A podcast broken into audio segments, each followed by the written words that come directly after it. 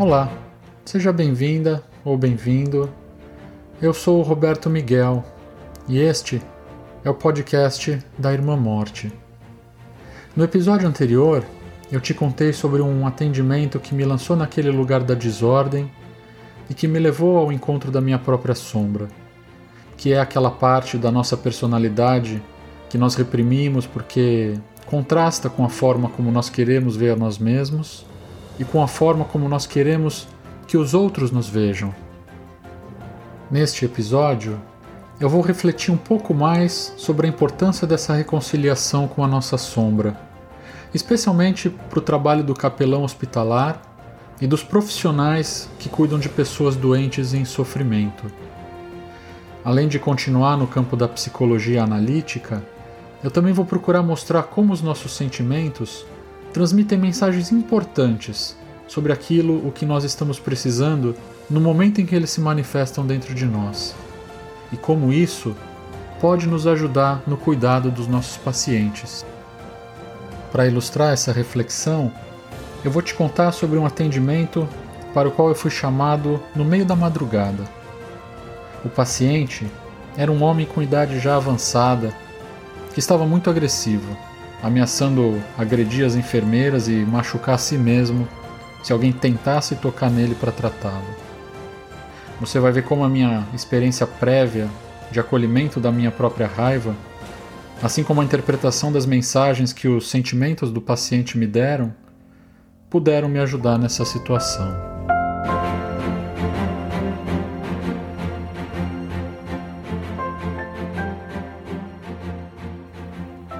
Experiência que eu descrevi no episódio passado, na qual a minha supervisora me ajudou a reconhecer, admitir e acolher a minha própria raiva, é parte fundamental do curso de formação de capelães profissionais.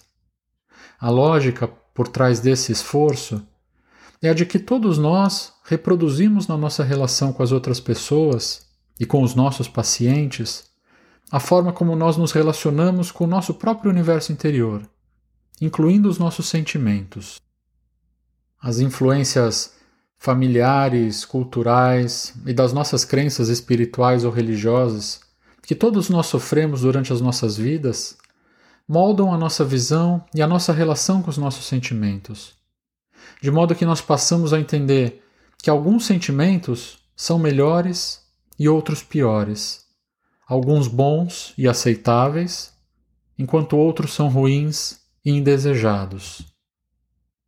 Esse entendimento prejudica o nosso cuidado pastoral porque dificilmente nós ficaremos confortáveis diante de um paciente que expresse qualquer um dos sentimentos que nós mesmos consideramos como sendo ruins e indesejados.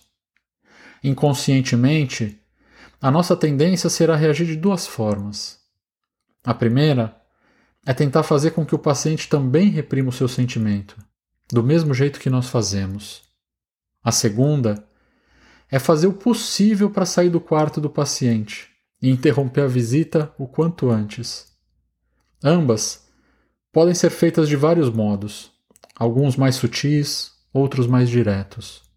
Mas nos dois casos, isso normalmente vem acompanhado do nosso julgamento sobre aquela pessoa que é exatamente o mesmo que nós fazemos conosco, sempre que esses sentimentos começam a se manifestar dentro de nós. Nós julgamos os outros da mesma forma que nós julgamos a nós mesmos. Eu suspeito que é isso que Jesus quis nos ensinar quando ele disse: Com o mesmo critério com que vocês julgarem, vocês serão julgados. E com a medida com que vocês tiverem medido, vocês também serão medidos. O fato é que, enquanto nós tivermos essa atitude de julgamento e de negação de certos sentimentos, dificilmente nós conseguiremos entrar e acompanhar os nossos pacientes nas suas jornadas de medo, de dor, tristeza, depressão ou raiva, que são sentimentos sempre presentes no cotidiano hospitalar. O esforço das supervisoras dos cursos de formação de capelães profissionais nesse sentido é um tanto árduo, Porque muitas vezes no processo de educação teológica pelo qual nós passamos, tanto nas faculdades quanto nos seminários teológicos, antes de nos tornarmos capelães, muita ênfase é colocada no aspecto intelectual da formação dos alunos. E sobra pouco, ou nenhum espaço, para o reconhecimento da importância do aspecto emocional e sentimental do cuidado pastoral. Então, ao exercício daquela intencionalidade que nos faz permanecer abertos e receptivos às situações cotidianas que nos despertam sentimentos que nos causam desconforto, deve ser acrescentado o nosso esforço pela compreensão do significado desses sentimentos. Uma das teorias que pode nos ajudar nessa compreensão é aquela que entende os sentimentos como sendo mensageiros que nos dizem exatamente o que está acontecendo e o que nós estamos precisando no momento em que eles se manifestam. Eu vou exemplificar essa ideia com as três famílias de sentimentos que normalmente nos deixam desconfortáveis: a raiva, a tristeza e o medo. No caso da raiva, esse sentimento aflora quando nós experimentamos a violação real ou potencial de algum limite que para nós é importante. A mensagem que a raiva nos passa é: eu fui violado ou eu fui violada.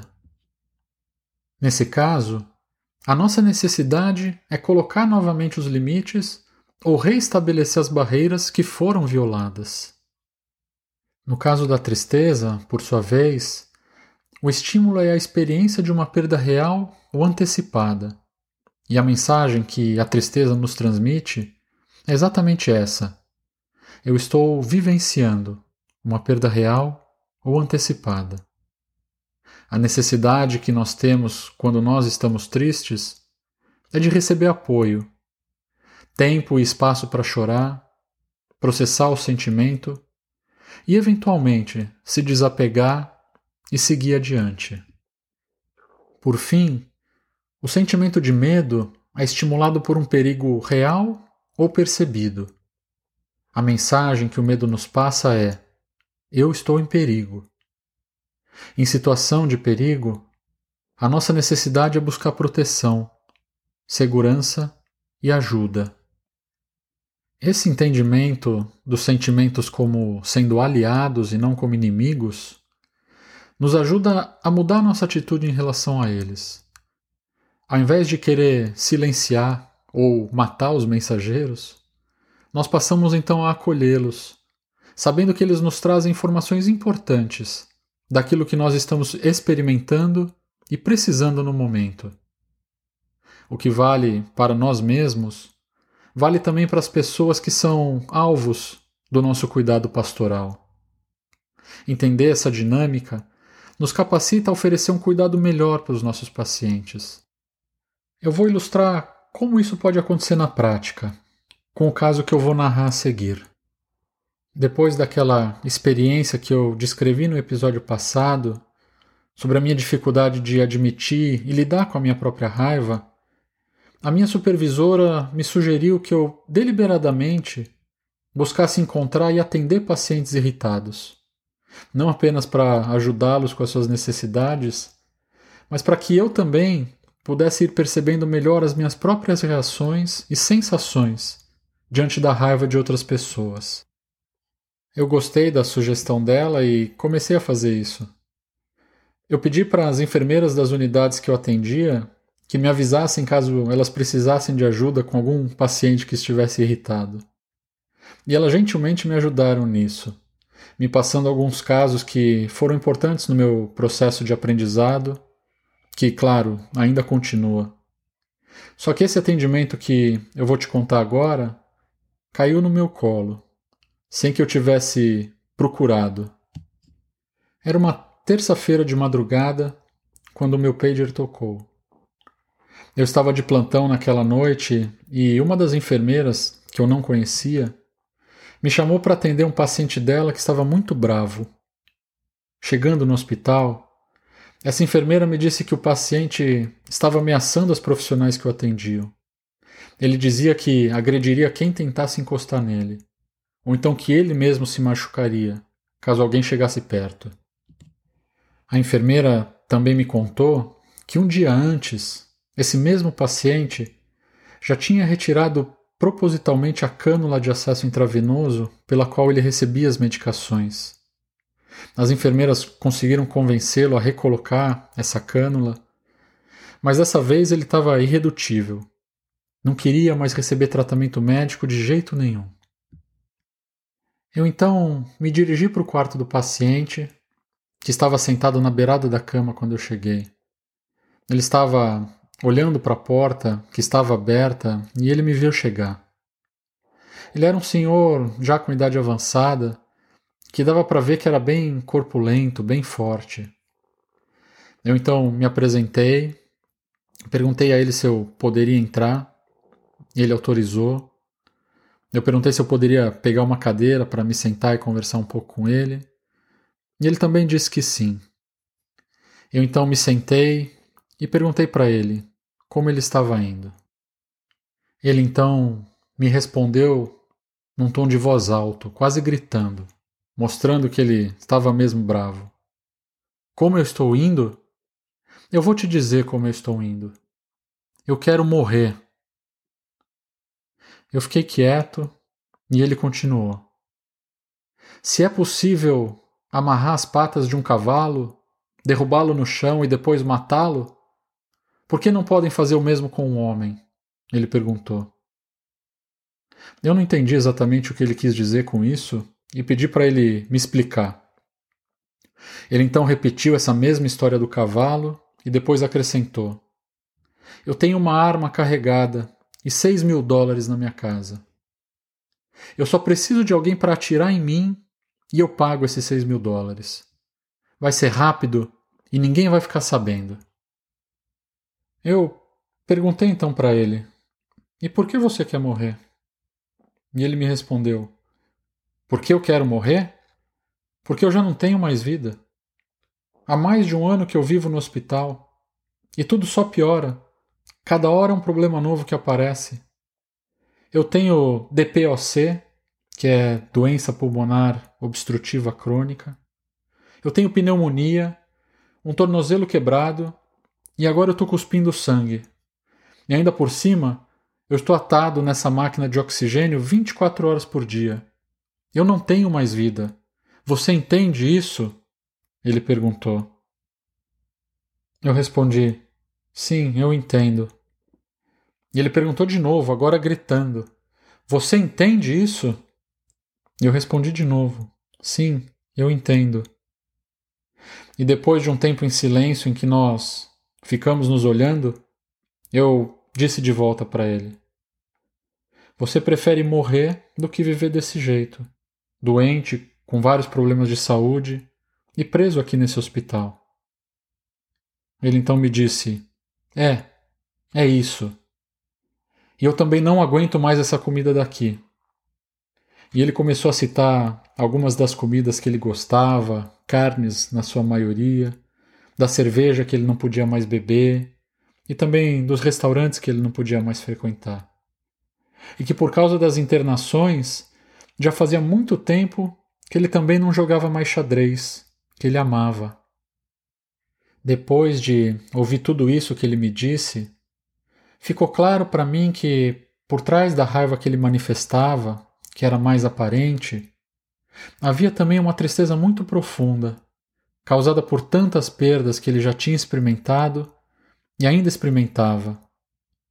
Além de oferecer para ele o tempo e o espaço para que ele pudesse expressar o seu sentimento, eu tive então a ideia de tentar trazer de volta para a vida dele algo que ele amava. Eu disse então para ele: Olha, infelizmente eu não posso trazer para você aqui no hospital nenhuma dessas comidas que você gosta, e nem a cerveja. Mas eu posso trazer um tabuleiro de xadrez e te desafiar para um jogo. O que você acha?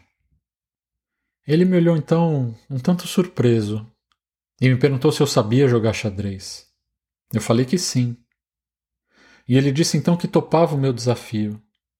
mas que eu não ia ter muita chance contra ele, não, porque ele jogava muito bem e só conhecia cinco pessoas que já tinham ganhado dele. Eu falei: Bom, isso nós vamos ver. E perguntei se ele me esperaria até a quinta-feira, quando eu traria o tabuleiro de xadrez para a gente jogar. Ele disse que sim, que me esperaria. E na quinta-feira, então, eu voltei, levando um tabuleiro bem bonito, novinho, que a Flávia, minha esposa, comprou especialmente para eu jogar com meu paciente. Nesse dia, antes de entrar no quarto dele, eu perguntei para a enfermeira como estavam as coisas. Ela me disse que o paciente tinha acalmado depois daquela madrugada, que não tinha mais ameaçado ninguém e que estava ansioso me esperando. Eu então entrei no quarto dele, com o tabuleiro embrulhado, e dei para ele. Ele rasgou o pacote que nem uma criança que acabou de ganhar um presente muito aguardado e desejado, pegou uma pedra branca numa mão e uma pedra preta na outra mão. Levou as duas mãos atrás das costas, escondendo as pedras, e depois colocou as duas mãos fechadas na minha frente, para eu escolher uma delas. Ele abriu a mão que eu escolhi, e dentro da mão dele tinha uma pedra branca. Isso significava que eu começaria o jogo, que eu seria o primeiro a movimentar as peças. Naquele dia, nós jogamos duas partidas, e ele ganhou as duas. E nós jogamos várias outras partidas nos outros dias, enquanto nós conversávamos sobre a vida dele e sobre a minha vida, chorando e rindo juntos, às vezes comendo pizza e tomando refrigerante que ele pedia. Na minha ausência, ele jogava xadrez com o pessoal da enfermagem, que entre o atendimento de um e outro paciente, ia até o quarto dele e movimentava as peças no tabuleiro. Ele ficava lá, feito um menino, sentado na cama e esperando seu adversário voltar para continuar o jogo com ele. No dia em que eu o encontrei pela última vez, ele me falou que os médicos haviam descoberto um problema no coração dele que precisava de intervenção cirúrgica. E ele me disse: Sabe, capelão, eu orei a Deus sobre isso e eu decidi que eu vou deixar os médicos me operarem. Eu quero viver mais para ensinar esses jovens a jogar xadrez, porque eles são muito ruins. Nós dois nos abraçamos e nos despedimos, ambos com lágrimas nos olhos, que no meu caso foi também de maravilhamento por saber que a reconciliação com a minha própria raiva é que havia me ajudado a iniciar uma relação com aquele homem bravo, que aos poucos acabou se revelando apenas um menino machucado, carente de dar e de receber amor. Essa e outras experiências similares pelas quais eu passei e continuo passando me revelam o enorme potencial que cada um de nós tem à disposição no nosso interior o qual nós não acessamos por causa do receio daquilo que nós podemos encontrar. Assim como Pedro, nós também temos a tendência de resistir por um tempo ao convite que Jesus nos faz para levar os nossos barcos para o alto mar e lançar as nossas redes em águas profundas, conforme a narrativa da pesca maravilhosa contida no capítulo 5 do Evangelho de Lucas.